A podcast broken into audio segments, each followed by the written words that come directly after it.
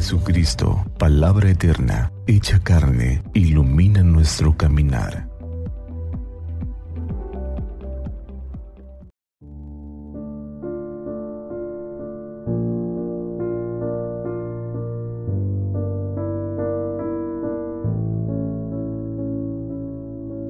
Veinticinco de junio, sábado, Natividad de San Juan el Bautista.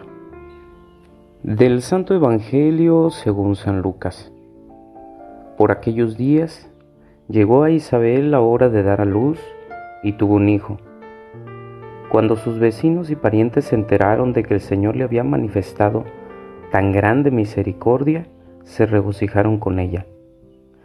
A los ocho días fueron a circuncidar al niño y le querían poner Zacarías como su padre, pero la madre se opuso diciéndoles, no, su nombre será Juan.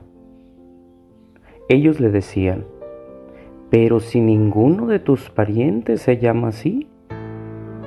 Entonces le preguntaron por señas al padre cómo quería que se llamara el niño. Él pidió una tablilla y escribió, Juan es su nombre. Todos se quedaron extrañados. En ese momento a Zacarías se le soltó la lengua recobró el habla y empezó a bendecir al Señor. Un sentimiento de temor se apoderó de los vecinos y de toda la región montañosa de Judea se comentaba este suceso. Cuantos se enteraban de ello se preguntaban impresionados, ¿qué va a ser de este niño? Esto lo decía porque verdaderamente la mano de Dios estaba con él.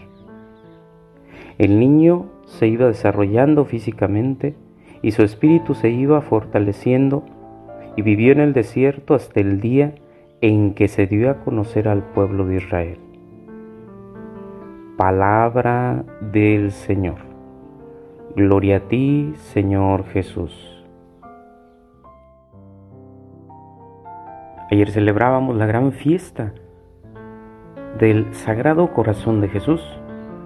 Por eso eh, este año la solemnidad del nacimiento de Juan el Bautista se ha movido para hoy.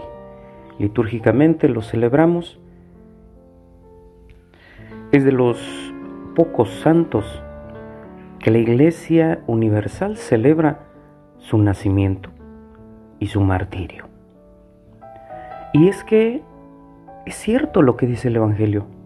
Verdaderamente la mano de Dios estaba con él. Su vida estuvo llena de signos desde su mismo nacimiento. Nace de dos padres ancianos, de una madre estéril, que ya siendo muy anciana, Dios le da la posibilidad de engendrar. De Zacarías, un padre que no lo cree, porque es una gran maravilla y portento y queda mudo. Y vemos hoy cómo en su nacimiento Dios vuelve a manifestarse, no solo haciendo fértil un vientre que ya no podía dar a luz, sino incluso volviéndole el habla al Padre. Ese niño que fue visitado por la misma Virgen Santísima y por el mismo Hijo de Dios, cuando María visita a su prima Santa Isabel y ese niño se regocija en el vientre. Muchos signos acompañan la vida de Juan el Bautista, y no solo externos, no solo aquellos signos donde claramente se ve que Dios está presente con él, sino también aquellos signos internos donde Él da muestras de que se adhiere completamente al plan de Dios. Y esto lo vemos en su vida. Fue un hombre recto, sencillo, que dio testimonio hasta la muerte. Muere por anunciar la conversión. Todos hemos escuchado ese, ese relato donde es martirizado por dar testimonio ante el rey Herodes. Y lo importante es la vida entregada a Dios para abrir camino a Jesús.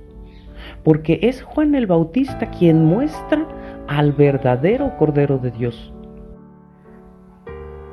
No cabe duda, Juan el Bautista, desde su nacimiento, es un verdadero signo de que la mano de Dios está con la humanidad. Por eso el día de hoy quisiera que te dieras un espacio, que te permitieras ver la mano de Dios que ha estado contigo.